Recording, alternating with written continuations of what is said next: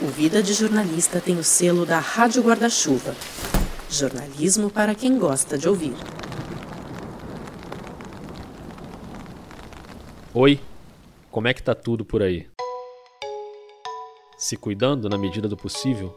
Muito bem, eu sou o Rodrigo Alves e esse é o quarto episódio da segunda temporada do Vida de Jornalista, o segundo episódio seguido com bastidores da cobertura da pandemia do coronavírus. Falando em cobertura, queria indicar a cobertura que os podcasts da Rádio Guarda-Chuva têm feito e olha, tá dando um orgulho danado de fazer parte dessa confraria porque tá saindo muito jornalismo de qualidade para quem gosta de ouvir. No Finitude, a Juliana Dantas conseguiu um acesso exclusivo ao Hospital Premier em São Paulo é um hospital que só recebe pacientes que precisam de cuidados paliativos, ou seja, que estão com a vida ameaçada. E o hospital tomou uma decisão, em acordo com os médicos, pacientes, famílias, de isolamento total. Ninguém entra e ninguém sai do hospital até o início de maio para evitar a contaminação. As pessoas estão morando lá, médicos estão morando lá, acompanhantes estão morando lá. Quem está dentro fica lá dentro e a Juliana conseguiu essa exceção para entrar lá e mostrar essa realidade, obviamente com todos os cuidados sanitários, de desinfetar tudo direitinho. É um episódio imperdível do Finitude. O Budejo tá numa produção frenética sobre coronavírus, quarentena. Essa semana, por exemplo, tem um episódio sobre necropolítica. Você sabe o que é isso? A política que decide quem tem o direito de viver e quem tem o direito de morrer. É sobre capitalismo, políticas públicas, isolamento vertical. Ouçam o Budejo direto do Cariri, no Ceará e a Rádio Escafandro do Tomás Chiaverini, como sempre, mergulhando de forma profunda nos assuntos. O episódio da semana é sobre isolamento, tema que está consumindo aí as nossas vidas, mas numa perspectiva bem original. Não vou ficar dando spoiler aqui, então fica de olho ou de ouvido no Escafandro e em todos os podcasts da Rádio Guarda-Chuva. Inclusive o Põe na Estante, da Gabriela Maier, que está numa pausa aí entre uma temporada e outra, mas lá no Instagram vai rolar um clube do livro virtual, vai ter live essa semana, então se liga também no arroba Põe na Estante. Aqui no Vida, nesse episódio, a gente vai olhar para fora do Brasil, mas sempre guiado por jornalistas brasileiros e tendo como fio condutor da nossa história hoje uma aventura brasileira, que era para ser uma coisa completamente banal, mas hoje em dia dá para chamar de aventura. Uma ida ao mercado. Eu tô na rua agora, Depois de quase uma semana dentro de casa, eu tive que dar uma saída para vir comprar umas coisas no mercado e passar na farmácia para ver se eu encontro álcool, porque o meu álcool já está quase acabando, o álcool 70. A rua tá vazia mais ou menos, ainda tem gente andando por aqui, muito carro né, na rua, mas gente a pé ainda tem. Você ainda consegue ver, pelo menos nessa região aqui no Rio de Janeiro onde eu tô. Mas não tem jeito. É a minha intenção é conseguir pelo menos me abastecer para mais duas semanas, para não ter que sair de novo nos próximos 15 dias.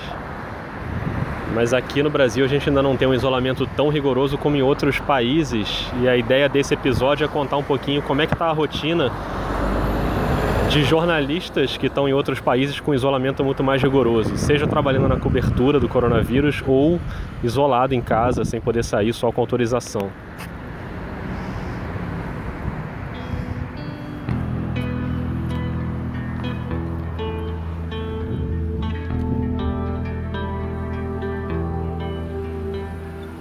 Bons tempos em que ir ao mercado era só uma tarefa simples e chata. Hoje é uma missão arriscada, né? E olha que eu tô falando de gente privilegiada que pode se dar o luxo de ir até um mercado, comprar comida, abastecer a sua casa para ficar mais tempo em isolamento. Tem gente que sequer pode ficar em casa. A gente falou bastante disso no último episódio, com jornalistas de ciência e jornalistas que trabalham diretamente com direitos humanos no Brasil. Se você ainda não escutou, procura aí no seu celular porque hoje, ainda que virtualmente, e só virtualmente, por favor, é dia de sair de casa e ir para bem longe. O Vida vai contar um pouco como anda a rotina de jornalistas em quatro continentes diferentes, ouvindo gente que está direto na cobertura da pandemia, gente que está dentro de um isolamento forçado em lugares muito afetados pelo coronavírus e gente que conseguiu escapar para reencontrar a família no Brasil. Deixa eu apresentar para você o time desse episódio, formado pelo Vinícius Assis, correspondente da Globo News na África do Sul. Seja é, economicamente, socialmente, particularmente, humanamente, o mundo vai mudar depois disso. Acho que as mudanças já começaram a acontecer.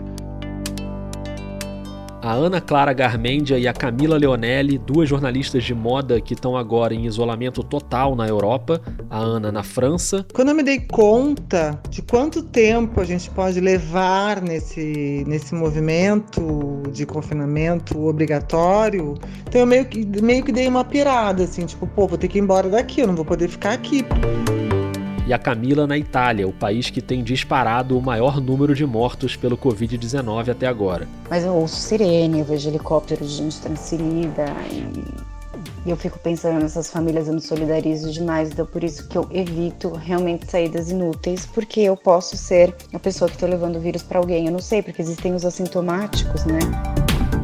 Vamos ouvir também a história da Clara Becker, jornalista que estava no Irã quando a contaminação explodiu por lá, e a saga dela para conseguir voltar para o Brasil. Então, os primeiros cinco dias foram tranquilos. Quando entrou no quinto, sexto, sétimo, chegou uma ansiedade maior, assim, é hoje. Será que hoje alguém vai espirrar, vai tossir, vai, né? E passou o sétimo dia. Ninguém apresentou sintoma nenhum. No oitavo dia, minha filha menor, de três anos, começou a tossir. Mas vamos começar um pouquinho mais perto, aqui na América do Sul mesmo.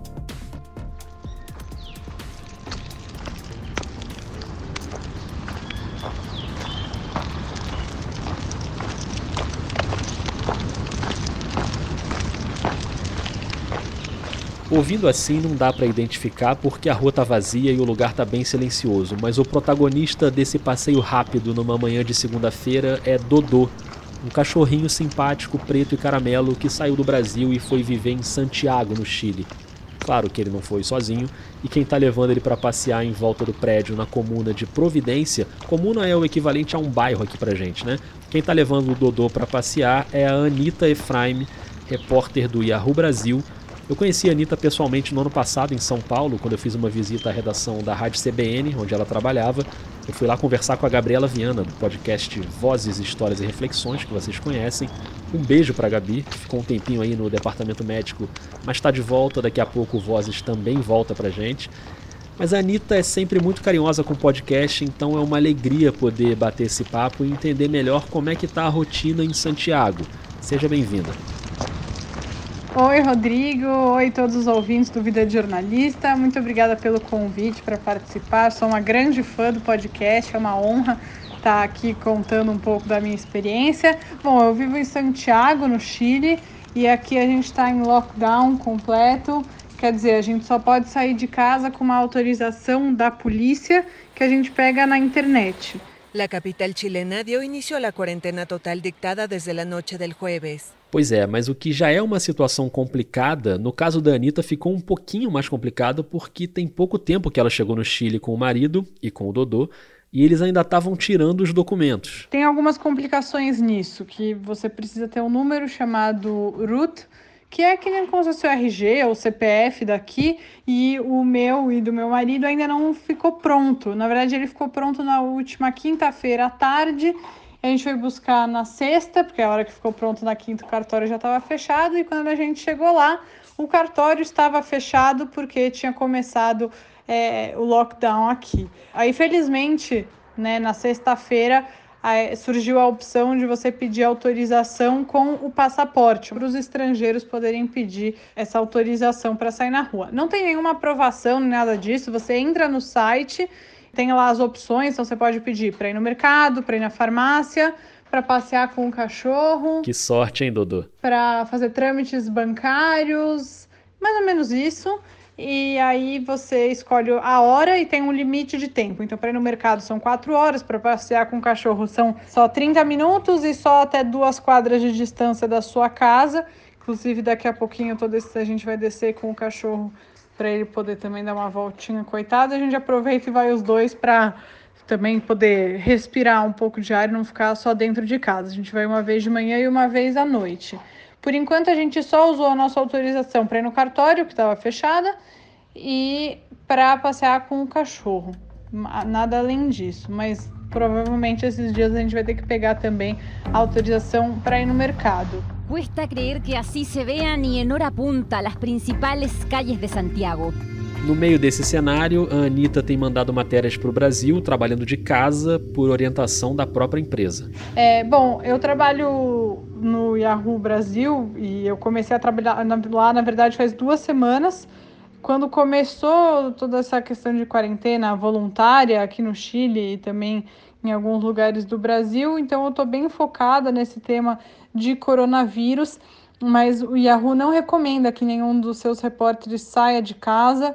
Então, tudo eu tenho feito da minha casa mesmo, entrevistas por telefone e tudo mais. Eu tenho contado histórias de pessoas que estão tendo a vida afetada por essa quarentena ou pelo coronavírus, mas tudo de casa mesmo, porque o recomendado pelo trabalho é que a gente não saia. Por enquanto é isso. Fiquei muito feliz de ter começado a trabalhar nesse momento, porque ficar em casa e não ter nenhuma atividade é bastante complicado, ainda mais morando fora. O meu mestrado começa esse mês, no dia 21, e agora também as aulas vão ser online, né? Por enquanto, foram modificadas. Eu tinha uma passagem também para o Brasil para ir no final de abril e é, acabou de sair a notícia de que a Latam suspendeu todos os voos internacionais até 30 de abril, então a gente vai ter que remarcar. Não sei qual é a próxima vez que eu vou para o Brasil, não sei qual é a próxima vez que eu vou ver a minha família também, porque para quem mora perto da família, é só esperar tudo isso acabar e ir correndo, né? Dar um abraço nas pessoas que você gosta. E no nosso caso, vai demandar um rearranjo dos nossos planos. É, não é fácil ficar longe da família nesse momento. Daqui a pouco tudo se resolve. E olha, vou te falar uma coisa, hein? A Anitta ainda arrumou uma preocupação extra no meio de toda essa história. É uma pena que você não esteja vendo essas imagens que eu estou vendo agora no YouTube, porque Santiago teve um outro problema biológico além do coronavírus. Com as ruas ficando cada vez mais vazias, começaram a aparecer uns pumas pela cidade. Um puma. Esse puma que eu estou vendo aqui na internet, ele fica andando assim pela calçada, no meio dos carros estacionados. Aí ele olha para cima e dá um salto para dentro de um prédio. Tenso, né? Agora adivinha por onde passou um desses felinos fofos? Rodrigo do céu, foi uma história muito louca. Um dia é, a minha vizinha me mandou uma matéria falando: Você viu isso? E a notícia era que tinha um puma solto na cidade e ele tinha passado na nossa esquina, de verdade, assim, uma quadra da nossa casa, em frente ao mercadinho onde a gente faz compras eventualmente. Nossa, eu fiquei desesperada. Isso ainda não tinha começado a quarentena compulsória, a gente estava só na quarentena voluntária. Mas eu já falei, meu Deus, eu nunca mais vou sair da minha casa quando tiver escuro, porque o puma é um animal notívago, né? No dia seguinte, outro puma foi encontrado, não tão perto da minha casa, mas num bairro relativamente próximo. Aparentemente, as pessoas saíram das ruas e os pumas acharam que estava de boa dar um passeio. Os dois foram resgatados, mas um deles foi resgatado dentro da casa de uma pessoa.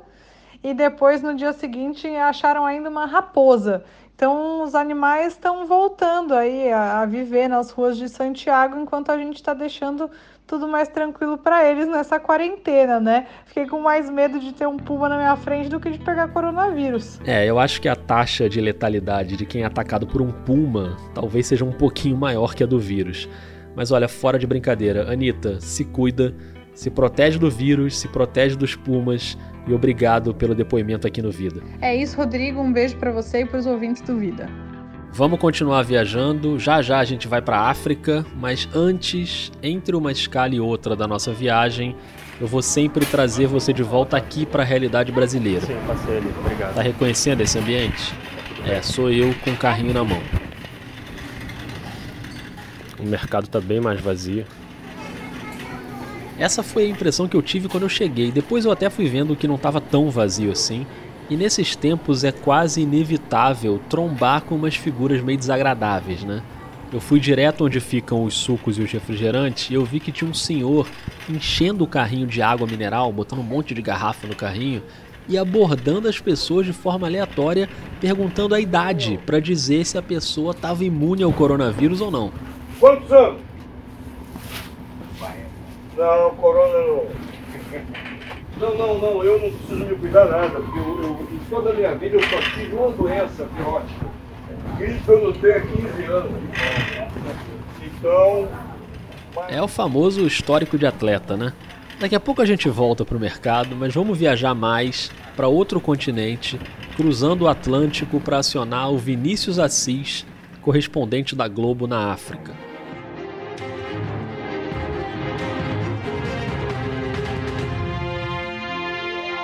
Governo da África do Sul decretou isolamento para toda a população por causa do novo coronavírus.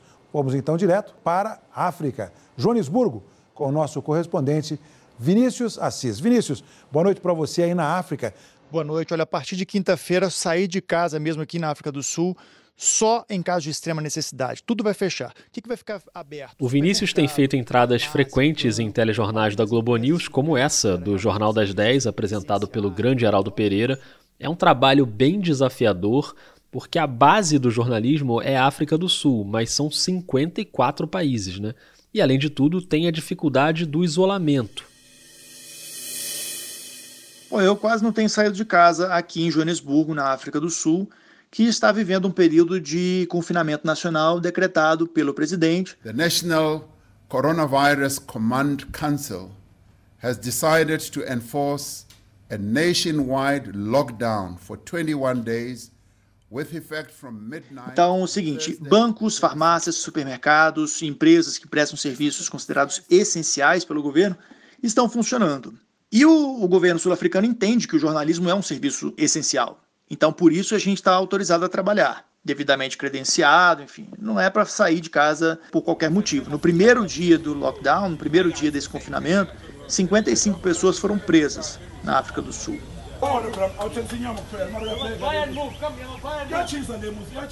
Porque saíram de casa, inclusive tem um que saiu para pedalar e não é o momento disso, né?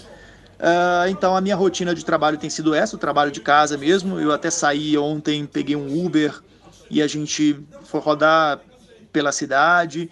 Antes do, do lockdown começar realmente a valer, eu já tinha dado uma volta também em diferentes pontos da cidade para ver como é que as pessoas estão se preparando. E quando começou o lockdown, o Vinícius, claro, seguiu na cobertura, inclusive fez uma reportagem bem extensa para o Fantástico.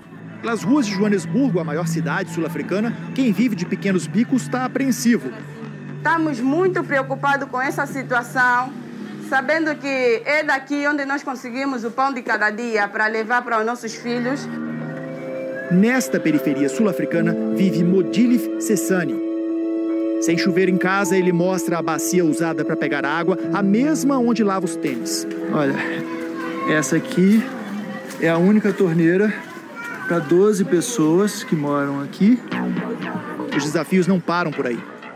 Nessa comunidade aqui onde eu estou, por exemplo, em Soweto, banheiro dentro de casa é artigo de luxo.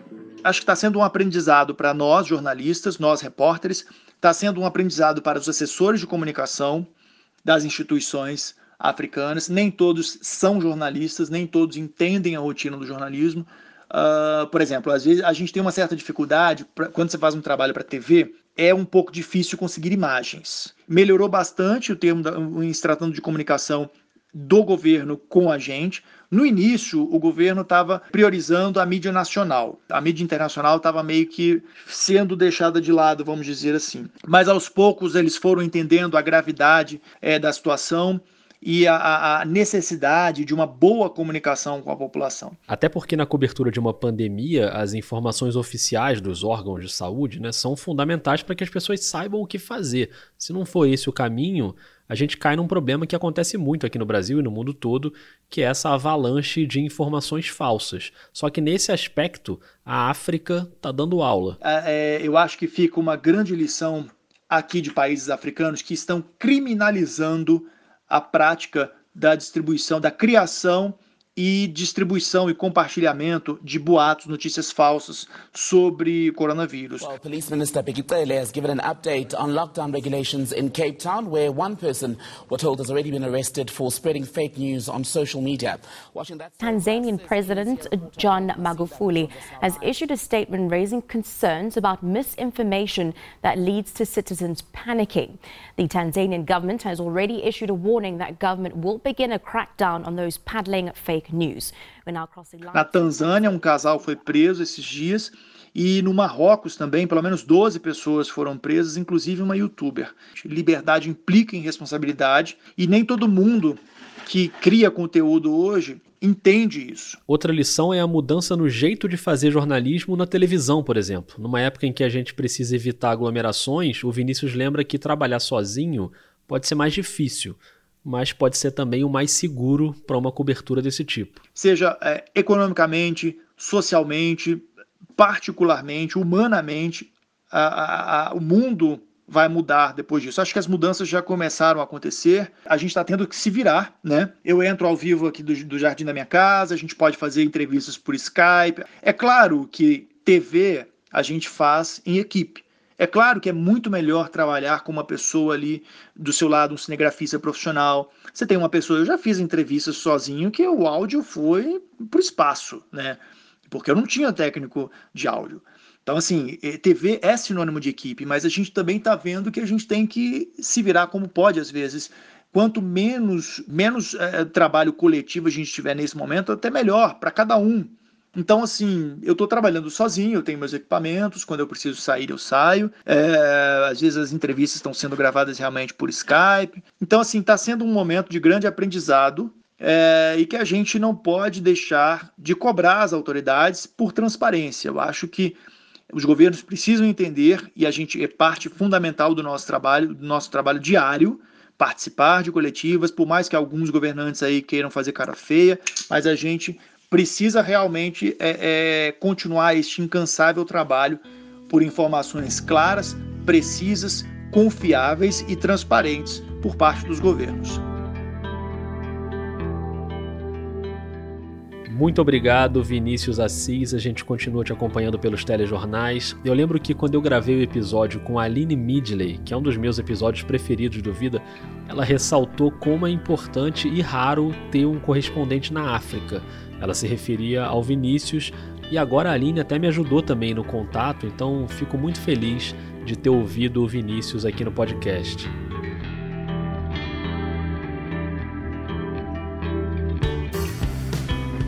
Antes de ir para a Europa, vamos voltar lá no mercado no Rio de Janeiro.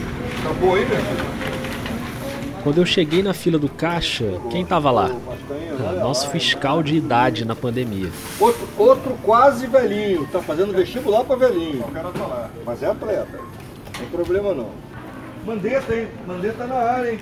Gostou dele? Aí é que eles não sabem, porque isso aí vai vir o retorno de Jedi. 22, hein? Meu maluco querido, Deus do com essa análise precisa, eu fiquei até mais tranquilo, porque ele deve ter alguma informação privilegiada aí, né? Do nada ele soltou um veredito. 10 dias nós estamos livres disso, 15 no máximo, e o Brasil sai como o país de menor, men menos afetado pelo coronavírus. Doidinho. Querida, posso ir embora? Pode, pode ir embora. E se cuida, viu? Tchau. Ô Vascaíno, meu querido, Deus, sem corona, hein? Bom, vamos para a Europa porque parece que lá todo mundo já entendeu a gravidade da situação. Eu conversei com duas jornalistas e fotógrafas de moda que trabalham com street style, ou seja, a moda da rua. Elas dependem da rua para trabalhar e não tem mais rua. Tanto na Itália como na França, o isolamento está muito rigoroso. Você precisa de autorização para sair e na maior parte do tempo só dá para ver a vida pela janela. Oito horas.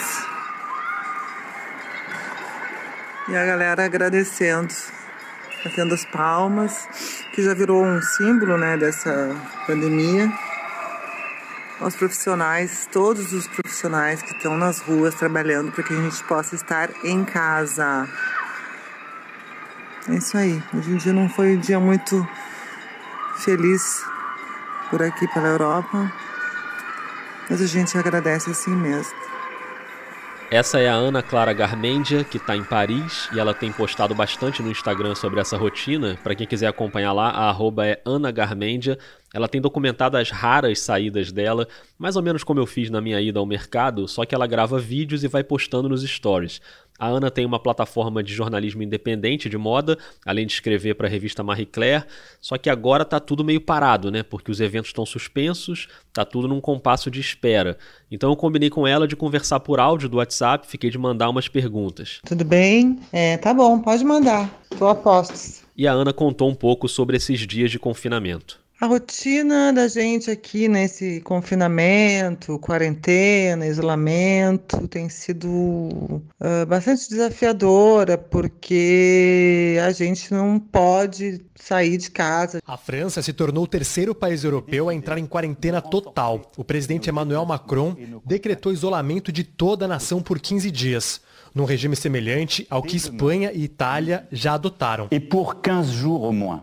A gente não tem autorização para sair de casa se não for por uh, uma série de sete motivos, né? A gente tem um papel que o governo mandou a, a gente imprimir que são ordens expressas de saída que a gente, a gente assina para poder sair de casa, né? Para fazer compras, para casa, para ir ao médico, se por acaso estiver doente, para ir salvar um amigo, um, um, amigo não, uma pessoa da família, se realmente ela precisa, para ir numa missão judicial ou para ir numa missão que o governo determine que a gente tem que ir. Uh, e para fazer esporte, uma hora só, num raio de um quilômetro perto da casa da gente e de preferência sozinho ou com alguém que a gente mora. É uma situação parecida com o que a Anitta relatou no Chile, né? Com a diferença de que o Chile está ali quase na casa dos 3 mil casos, com um pouco mais de 10 mortes, e a Itália passou dos 100 mil casos, com mais de 12 mil mortes.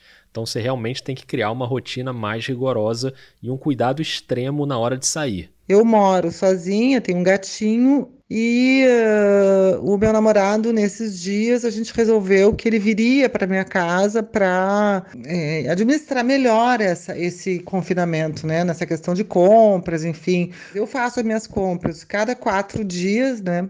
E aí evito, não saio, né? Tipo, sair domingo, depois sair na quarta e hoje tive que ir na farmácia, então, por exemplo, quando eu vou na farmácia, eu evito passar em outros lugares, né? Porque além de eu estar correndo risco de, de, de, me, de me infectar, eu, se eu estiver infectada, eu coloco as pessoas que estão trabalhando, né? Que são obrigadas a trabalhar nessa época, em risco. A Torre Eiffel prestou uma homenagem aos profissionais mobilizados diante da crise do novo coronavírus. No monumento foi escrito Messi. Então tenho uma, uma, uma lógica de saída que é essa, né? Tipo, vou ali só na farmácia, né? Como eu digo, com meu escafandro, com máscara, com luva, super protegida, chego em casa, largo tudo na porta, é, corro para o álcool gel, esterilizo todo o sapato, tem uma parte do guarda-roupa que eu já deixei para as roupas que vêm da rua, que são as roupas que eu não boto dentro de casa, eu limpo todo o chão, desinfeto todas as coisas que eu trago, daí eu vou pro banho, lavo o cabelo, lavo tudo, então, assim, é uma manobra de guerra, assim, né? O, o, presidente Macron falou que a gente que é uma guerra, né? Que a gente está vivendo contra um inimigo invisível, e é verdade, a gente está numa guerra porque a gente não sabe de que lado pode chegar esse contágio. Em meio a isso, ainda tem a questão do trabalho, que no caso da Ana está suspenso, o que bagunça tudo, né? Inclusive a cabeça. Como jornalista, uma, um momento como jornalista de, de moda, correspondente de moda, beleza, enfim comportamento bem complicado, porque eu estou completamente sem trabalho, né? Não está pintando, porque poderia, né? Tá pintando, né? Eu trabalho como correspondente para mandar mandar alguns boletins, né? Enfim, mas não está aparecendo nada até agora, sabe?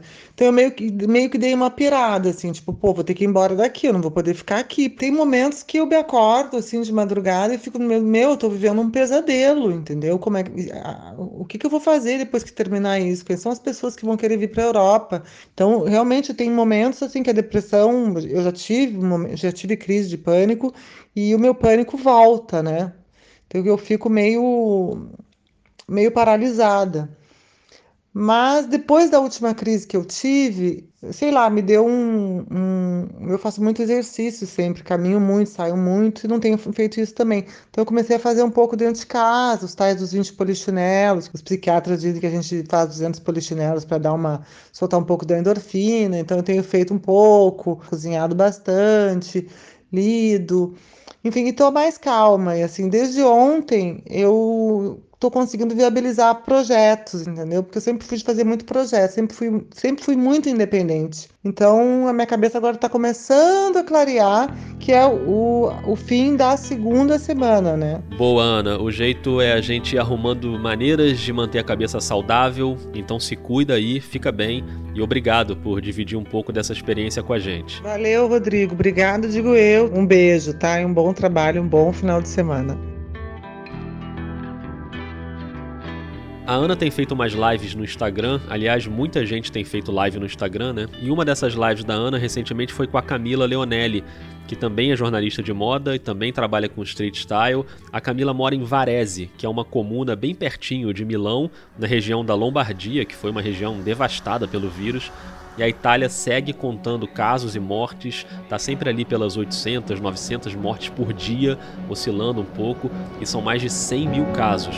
É por questo que estou per firmare um provvedimento que possiamo sintetizzare con l'espressione io resto a casa. A Itália amanheceu irreconhecível. As ruas sempre lotadas estavam desertas em Roma, Florença e Milão. E eu também conversei com a Camila para saber como está a rotina num país muito, muito afetado pela pandemia. Olha, eu sou jornalista, eu sou fotógrafa de street style. É, eu trabalho com tendências, então meu trabalho mudou muito, porque eu não tenho mais a rua, né? Não tenho mais como fotografar Milão, não tenho mais como ir a Milão. Eu ia praticamente três vezes por semana para Milão para ver o que está nas lojas, para ver as pessoas, etc. E eu não tenho mais como ir. E eu tive que me reinventar. Foi um momento assim, quando realmente aconteceu o lockdown, eu estava com curso marcado, vinham pessoas do Brasil, então a gente teve que repensar tudo, e realmente aí fiquei em casa, né? Não podia sair. Eu lembro que no primeiro dia assim que aconteceu mesmo lockdown, eu tinha que ir ao mercado porque eu não tinha nada em casa e a rua não completamente deserta, porque ainda acho que ninguém tinha entendido realmente o que estava acontecendo.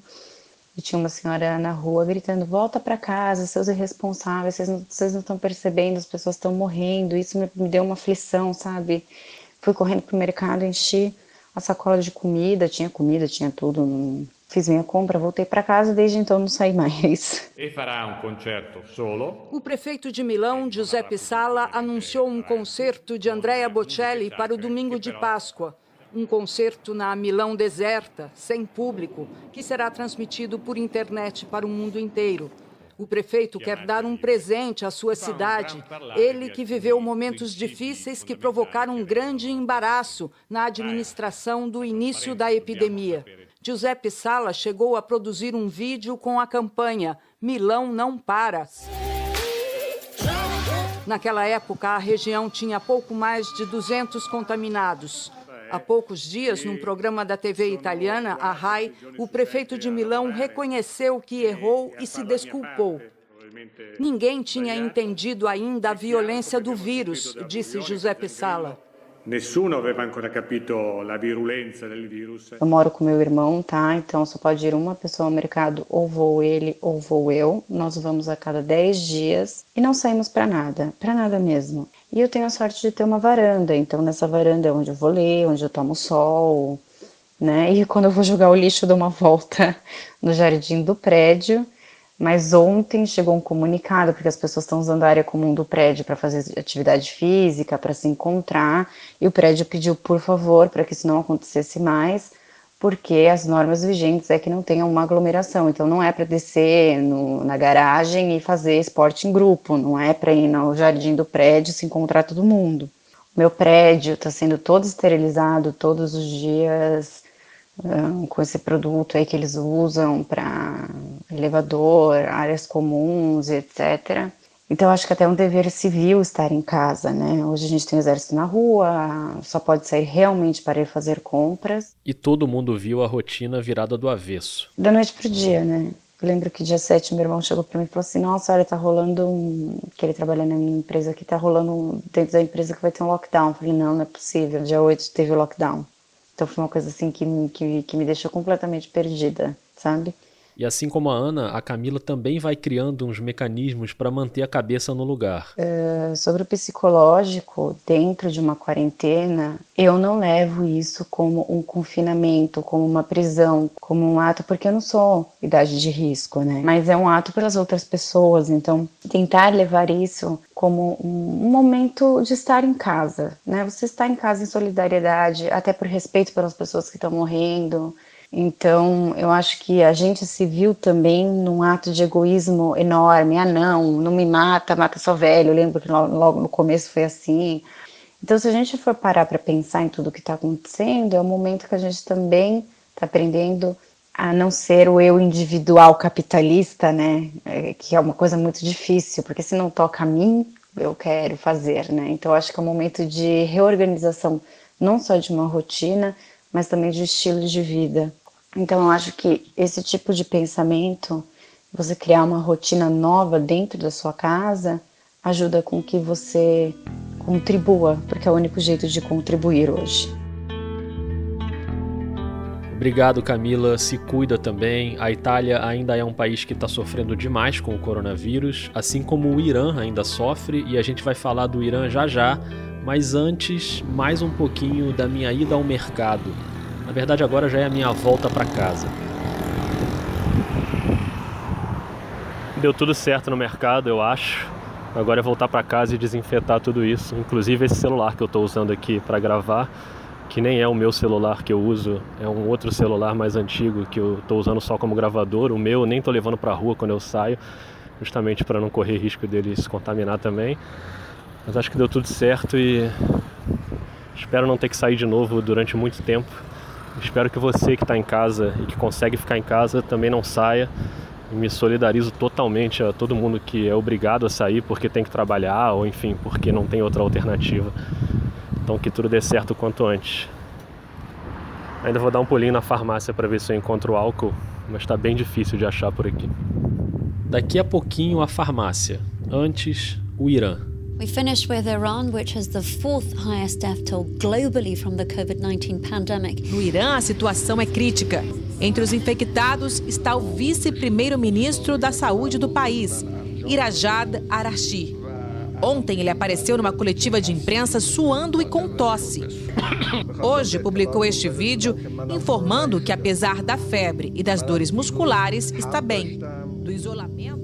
O Irã está na casa dos 45 mil casos e das 3 mil mortes. A história que a gente vai ouvir aqui é da Clara Becker, jornalista brasileira que mora no Irã com a família, o marido e as filhas, e viveu uma saga para conseguir sair de lá quando o contágio estava explodindo.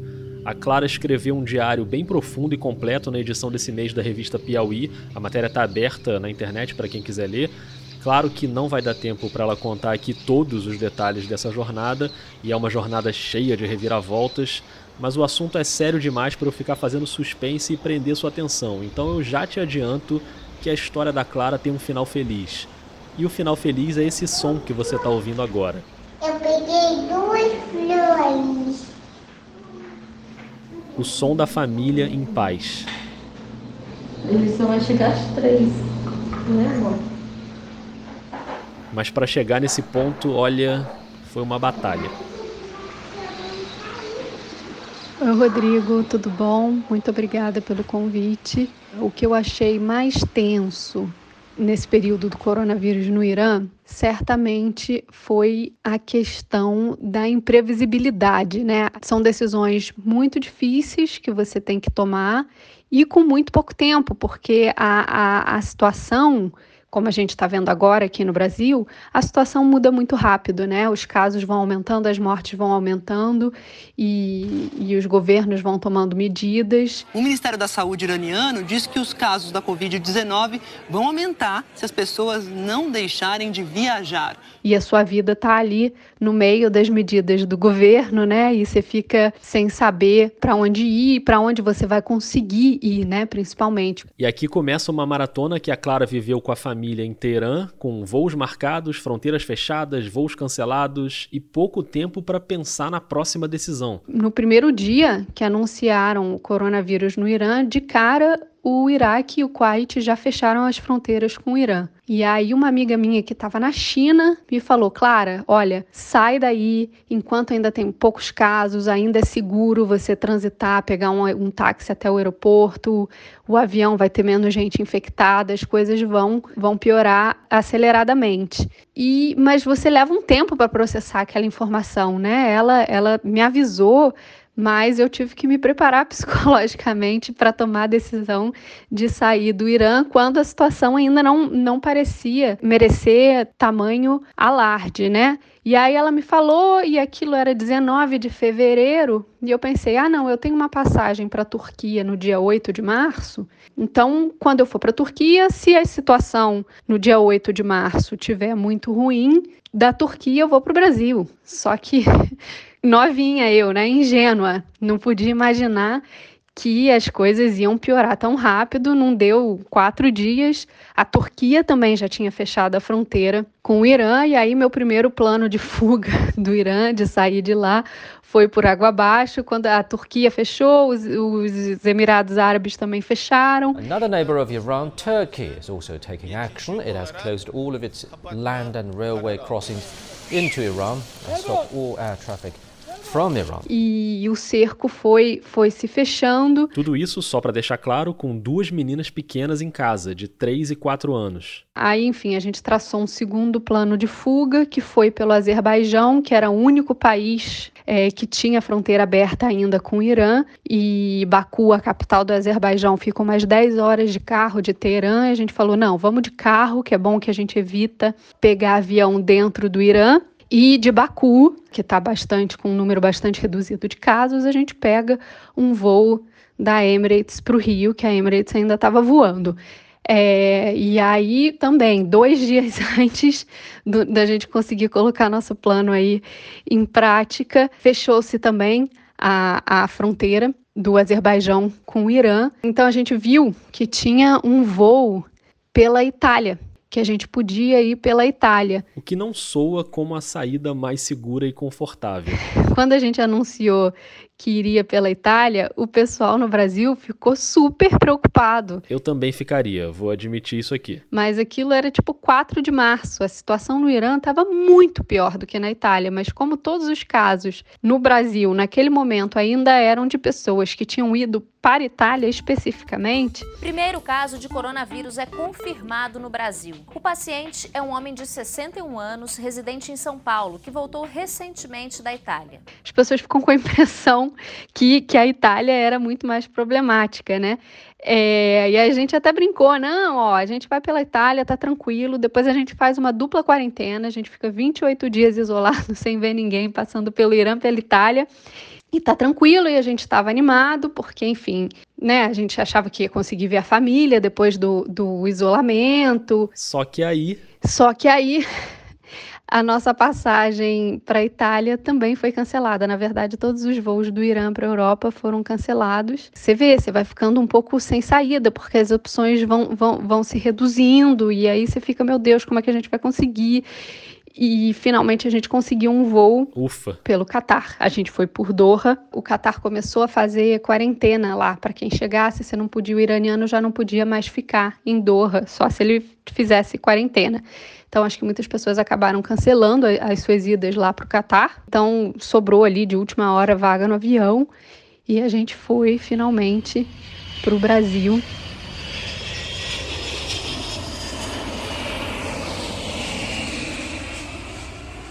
Assim que a gente pousou em São Paulo, o medo mudou. E aí a gente une dois países que no início demoraram para tomar medidas mais severas para segurar o contágio, o Irã e o Brasil. Aí o medo que antes era de contrair a doença virou o medo de transmitir a doença, né? E o governo brasileiro, no momento que eu cheguei, não tinha restrição nenhuma de quem viesse de países que estavam com casos, né, já já numa situação bastante crítica, com milhares de casos de corona. A gente pôde entrar livremente, não nem, nem viram de onde a gente tinha chegado e quando eu cheguei no Brasil já tinham 10 mil casos de coronavírus no Irã. Não testaram temperatura, não questionaram ninguém, todo mundo foi liberado. Aqui no aeroporto teve algum tipo de procedimento? Absolutamente nenhum. É, mas a gente, obviamente, tomou todos os cuidados, né? Enfim, de papo de, enfim, lavar minha mão antes de dar o passaporte para o cara na, na, na, Polícia Federal, né? Mas ok, deu tudo certo, desembarcaram, vieram para o Rio de Janeiro e aí começa uma segunda etapa da viagem, que é a quarentena. A Clara, o marido e as duas filhas foram para uma casa na região serrana do Rio, uma casa emprestada por uma tia. É, e aí a gente ficou aqui, tinha todo o alívio da gente ter conseguido sair do Irã nos primeiros dias, né? E aí a gente tinha 14 dias até ver se a gente ia apresentar algum sintoma do corona ou não. Eu conversei com a Clara no último desses 14 dias de quarentena. Ela tinha lido num artigo essa informação de que 95% das pessoas infectadas apresentam sintomas entre o quinto e o sétimo dia. Então, acho que foram os dias mais tensos, né? Porque os primeiros cinco dias a gente ainda estava no, enfim, exaustos da viagem, uma viagem super longa, e felizes a beça de estarmos no Brasil. Então, os primeiros cinco dias foram tranquilos. Quando entrou no quinto, sexto, sétimo, chegou uma ansiedade maior, assim, é hoje. Será que hoje alguém vai espirrar, vai tossir, vai né? E passou o sétimo dia, ninguém apresentou sintoma nenhum. No oitavo dia, minha filha menor, de três anos, começou a tossir. Imagina essa tensão. E a gente ficou, ai meu Deus, será que alguém roeu a corda aqui aos 45 do segundo tempo, né? Mas a gente conversou com o pediatra, não tinha nem, nenhum sintoma, né, do, do Covid. Ela estava bem, apesar da tosse, estava bem disposta, não estava com, com falta de ar. E agora já se completaram 14 dias, já tem né, mais de uma semana que ela está tossindo e ninguém mais apresentou sintoma nenhum. E aí as chances de ter sido um, um coronavírus são praticamente impossíveis. Mas é, é uma coisa tensa, você fica ali, meu Deus, será que é hoje que vai, né, que vai aparecer algum sintoma. Mas não apareceu, deu tudo certo e a gente volta a esse som, o som do final feliz.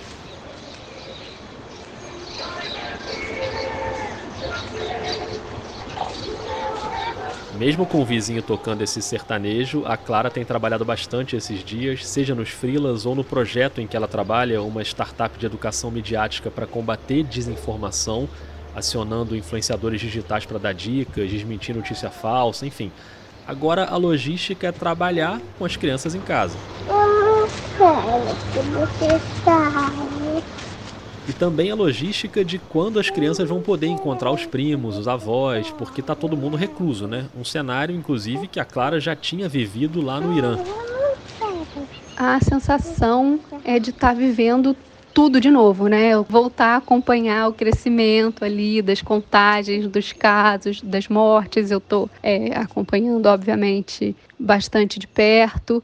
No Brasil, incrivelmente, eu tenho achado o clima mais pesado, assim. Primeiro, porque no Irã eu não tinha contato com ninguém de grupo de risco. Então, isso te traz uma outra tranquilidade, né? É bem mais leve. Aqui tem minha mãe, tem os meus sogros, né? Tem, tem muitas pessoas que eu conheço, e amigas e mães de amigas, então você conhece todo mundo, e aí você acaba ficando é, bem mais preocupado. E tem, todas, tem toda a questão do, do, governo, né? As tensões ali políticas e tal, e que também mexem com você. Então, é, para mim tem sido mais difícil lidar com o coronavírus aqui no Brasil do que, do que lá no Irã. É isso, Clara. Um final feliz de cada vez. Obrigado demais por você ter dividido esse relato com a gente. Volto a recomendar o diário publicado na revista Piauí, está bem completo. E por aqui a gente segue nessa rotina de isolamento para quem consegue ficar isolado, rotina de tensão para quem precisa trabalhar, para quem precisa ir para a rua. E eu que tenho esse privilégio de poder ficar em casa, não pretendo sair de novo tão cedo depois dessa última missão no mercado e na farmácia. Boa tarde. Tem o álcool 70 não? Só gel. Gel. Tá. No caixa, obrigado.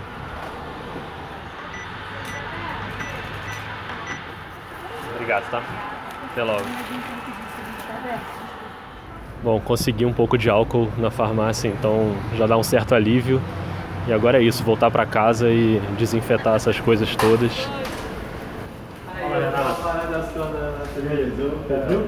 Estão se cuidando aí, tá tudo bem? Pô, graças a Deus, Deus. Se cuida. Qualquer Você coisa, também. qualquer coisa que precisar, só chamar aí. Valeu, meu Deus. Valeu.